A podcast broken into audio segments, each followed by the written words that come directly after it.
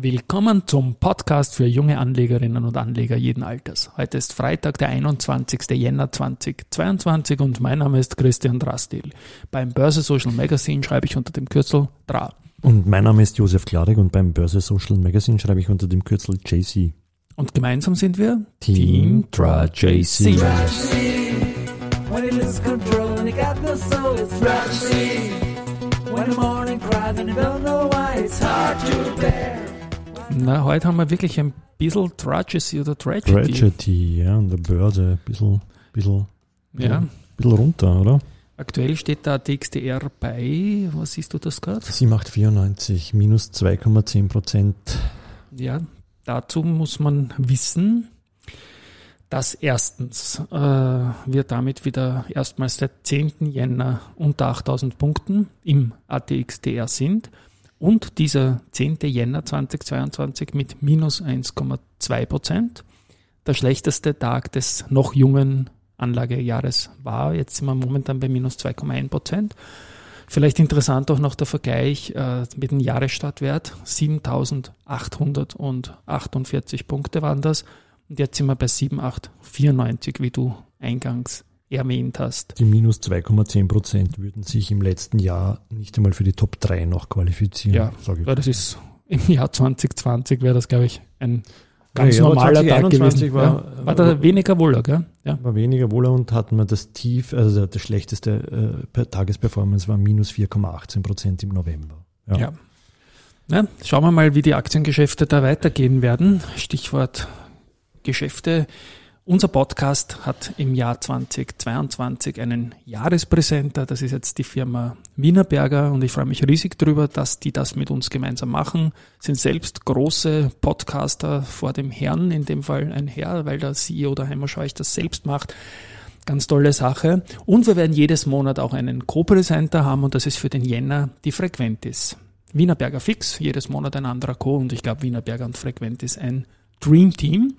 Bei dieser Gelegenheit haben wir das auch verewigt auf der relaunchten Website www.boersenradio.at. Also Genau, da haben wir jetzt auch äh, die Zonen blätterbar gemacht und die Presenter omnipräsent gestaltet. war das ein schöner Satz. War gewesen. unglaublich schön, Ja. oder?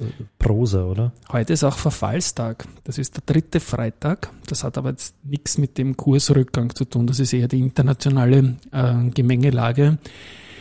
Denn ähm, auf österreichische Papiere gibt es eigentlich kaum mehr Optionen und Futures. Auf der Eurex in Deutschland gibt es noch ein bisschen was. Ich habe dort auch nachgefragt in der Pressestelle, was denn momentan so für Österreich gibt. Früher jetzt interessanterweise 17 Produkte geben, also nicht 20 vom ATX, sondern 17 auf Einzelaktien, dazu den ATX. Und ich bin ein, ein großer Verfechter eigentlich von Back to the Future, weil ich immer ein ÖTOP-Anhänger war. Ja. Und Back to the Future ist noch so eine kleine Anekdote. Ich schaue gerade mit meinem Sohn, der ist gerade 13, schaue ich so Filme, die er unbedingt gesehen haben muss. Und damals geschaut Back to the Future, die, die Trilogie, und das hat ihm so Trilogie hat es da gegeben. Das Trilogie, ja, über mehrere Jahre natürlich. Mhm. Und es hat ihm so unglaublich taugt mit Martin McFly und Fluxkompensator und DeLorean und so weiter. Und da war für ihn wahrnehmbar, ähm, vom zweiten auf den dritten Teil, glaube ich, der zweite Teil war 86 oder 87 Mhm. und der dritte Teil war dann 1990, so ein Sprung in der Qualität Mhm. von den Bildern. Ja. Und da hat er gesagt, wow, dass man im Jahr 1990, ja, im 1990 schon so gute Farben hatte und so weiter ne, und so scharf alles. Er Herrst, Alter, da war ich selber schon alt 1990. Ja. Also, Und für unsere Generation ist natürlich spannend, dass 2050 ist näher als 1990. Und da waren wir schon alt eigentlich. Ja, mir geht es bei, bei Farbfotografie oft so. Die, die hat schon gute Farbfotografie hat schon in den 20er, 30er Jahren des letzten Jahrhunderts gegeben, witzigerweise. Ja. Also, wir haben ja gesagt, ob er, ob er glaubt, dass wir 68er, ob, dass wir noch schwarz-weiß auf die Welt kommen sind und dann langsam erst der Farbe gekriegt haben. Ne, irgendwie. Aber, Was aber wir sind noch schwarz-weiß auf die Welt gekommen, Ja, oder? Als Mensch auch, nehme ich an. Ja, ne? und ja. ich glaube, die, 70, 70 sind auf die ersten Farbfernseher. Bilder bist du noch schwarz-weiß gewesen und dann, das weiß man nicht, ob es selber schwarz-weiß war oder ob das nur Aber auf den man Bildern hat dann war. das Gefühl, dass das so Man ist. hat dann das Gefühl, genau. ja. Jo, Auch noch geschickt hat Andreas Kern, äh, Wikifolio-Chef von den ganz ein leibender Typ auch, hat ein, ein Mail verschickt mit auf der Couch mit Mr. Market. Und den haben wir Ja. sogar online, ist ein Blog von ihm, der äh, ein Wochenblog, den wir jede Woche auch bringen, vom Andreas Kern. Ja. Der ist bei uns auch online und du wolltest zum Titel was sagen. Ich wollte zum Titel sagen, dass ich den Beitrag, der online ist, noch nicht gelesen habe, aber ein Bild verlinkt habe, weil für mich gibt es nur einen richtigen Mr. Market. Ja. Und diesen Mr. Market in diesem Bild mit dem Andreas Kern habe ich verlinkt. Und wer sich interessiert dafür, kann er nachschauen. Ja, wer für mich der Mr. Market ist. Wir werden Das ist in den der neben Shownotes. Andreas Kern, Das ist der neben Andreas Kern und wir Den werden es in den. Ja. Shownotes. Du kennst ihn auch, glaube ich. Hast ihn, Den habe ich gerade angeschaut, ja. hast ihn auch schon kennengelernt, oder? Gut. Ich kenne ihn auch schon lang. Und den, das Bild haben wir in den Shownotes dann verlinkt, wer, wer sich den Scheiß antun will. Also, Das antun will. das antun will. Sorry. Gut, weiter dann. Schauen wir dann kurz- schauen wir noch kurz den Dings da, da den da dann, ne? Den da? Den, Den, den.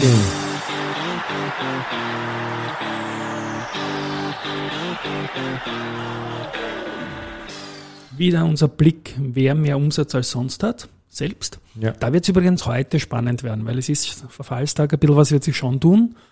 Und noch dazu ein bisschen shaky times an der Börse, also mit höherer Volatilität. Also da glaube ich schon, dass wir heute etliche Titel haben, Mhm. die höhere Umsätze als sonst haben. Und ich tippe auch darauf, dass wir heuer den mit Abstand größten Tagesumsatz des Jahres haben werden. Da sind wir, glaube ich, bei 260 Millionen bis jetzt top gewesen. Ja. Da tippe ich drauf, dass das heute deutlich drüber geht. Gestern bereits sehr stark war der Flughafen Wien, der hat ähm, rund das Doppelte gehabt wie sonst, knapp drunter mit 13,5 Millionen Euro Handelsvolumen. An normalen Tagen hat der Flughafen so knapp 7 Millionen Handelsvolumen.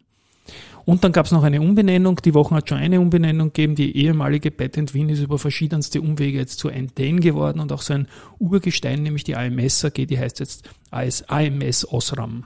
Das ist auch nicht wirklich verwunderlich, weil sie ja die Osram übernommen haben, aber sie Ja. heißen jetzt offiziell AMS Osram und das Kürzel bleibt gleich. Jo, schauen wir kurz zu den News, was, was es gab. Die FACC hat einen, ein Großprojekt von Bombardier sich sichern können. Ähm, steht da irgendwas über die Volumen? Na, steht jetzt nichts. Na, steht nichts. Äh, die Palfinger hat dann gestern noch bekannt gegeben, dass ein schwächeres EBIT erwartet werden wird heuer. Ähm, und aufgrund massiver Kostensteigerungen und instabil, instabiler Supply Chains äh, kommt es zustande. Die Aktie hat heute etwas darunter gelitten unter dem Gesamtmarkt und unter der Meldung im Speziellen und hat äh, circa 6% jetzt mittlerweile abgegeben heute. Also nicht sehr schön. Die Marino Med hat ähm, mit der Cornelia Kutzer einen neuen äh, Chief Business Officer ernannt. Genau, da habe ich dann nachgeschaut, nämlich ähm, die war bei der Afiris, auch so ein Biotech-Pharma-Unternehmen, auch ein heißer Börsekandidat, immer wieder. Und ja, gut, wenn man Personal aufbaut. Und dann gab es noch von der, aber da willst du was dazu sagen, von der Raiffeisen Research eine Studie zur Cast, äh, zur Cast Neusituation, zu einer möglichen Cast Neusituation. Ja, also zur Studie selber, ich bin ja dafür, dass wir nächste Woche mal vielleicht oder in den nächsten Tagen irgendwann einmal mit Anlauf eine Sonderfolge zur Cast machen und ein paar äh, Eventualitäten durchgehen, was da alles kommen kann. Raiffeisen Research Bottomline ist natürlich, dass das ein Win-Win-Win ist, dass die privaten Haushalte, Unternehmen und auch der Staat profitieren, weil in Wahrheit der Staat ja so einen geringen Steuerausfall und die Unternehmen kriegen Eigenkapital, die Investoren können. Es gibt viele neue junge Investoren, das habe ich jetzt auch in irgendeinem anderen Podcast gehört, die jetzt vielleicht erstmals dabei waren, Gewinne sehen und das gleich wieder verkästen müssen, wenn sie was verkaufen wollen. Das tut natürlich alles sehr weh und ist halt so eine Keule irgendwie, wenn es anfängst, privat vorzusorgen, weil eins ist ja klar, wenn du in einem anderen Jahr Verluste hast, die gehören dann dir. Das heißt, die Verluste, die kannst du selber dir kalten und Gewinne greift der Staat zu. Und dass das jetzt mit Behaltefristen äh, ein bisschen abgesoftet werden soll, ist nur sinnvoll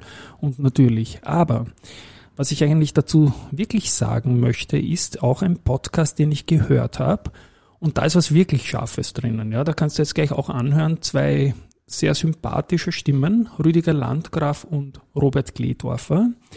Und die haben sich angeschaut auch die neue Kryptosteuer und sind da im Gesetzestext, also soll ja ab 3., ab, ab 03, also ab, ab März gelten, in dem Podcast ziemlich gut veranlagt, haben die beiden dann Folgendes gesagt. Und jetzt einmal zu.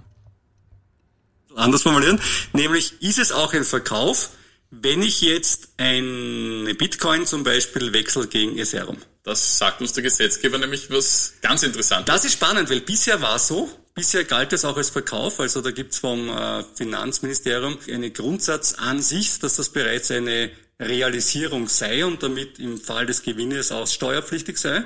Und jetzt steht im neuen Gesetz explizit drin, dass ein Tausch gegen andere Kryptowährungen keine Realisierung darstellt. Bist du deppert? Ja? Ja, es Das würde für da mich steht ja explizit, da steht- du, ich ich- dachte, das das ist vielleicht eine Lücke oder sowas, das aber das ist ja, wenn es explizit drinnen steht, war das ja Wahnsinn, ja. Es ist der Wahnsinn. Ich meine, dann würde ich gern, äh, angenommen, ich habe Gewinne auf erste und möchte jetzt auf Raiffeisen umschichten, fiktiv. Dann Ja. würde ich das gerne auch ohne die, Reif- die erste Gewinne zu verkästen tun. Das ist quasi das Substitut in der Aktienwelt. Dass wenn du im Markt bleibst, nur auf einen anderen Favoriten Genau, setzen willst, nicht zwischen realisieren musst, sondern nur umschichtest. Ja, das wäre, wenn ich beim Broker quasi äh, das Verrechnungskonto nicht angreife, sondern immer nur am Depot die, die Kohle lasse und herumswitche, dann würde keine Käst fällig werden. Ja, ich glaube, dieser Fall ist noch einmal ein bisschen diffiziler. Ich, der, der ein bisschen unterstellt, wenn du die gleiche Kohle reinvestierst sofort in ein Mhm, anderes Asset, irgendwie aus der gleichen Asset-Kategorie Ja. oder wie auch immer. Ja. Es ist auf jeden Fall ein höchst spannender Punkt, finde ich. Mhm.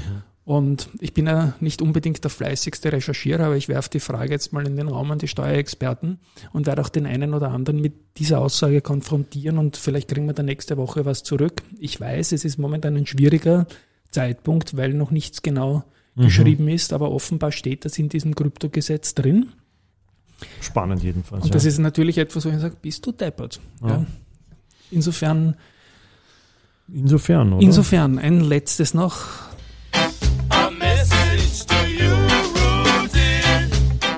Da hat er, ähm, das möchte ich noch nachtragen mit JC. Wir haben ja diese Woche gesprochen über Dra und JC. Genau, JC bin Team, ich, ja, Dra, genau. JC und Ja. JC heißt eigentlich Josef auf Gladek. Englisch Josef Gladek.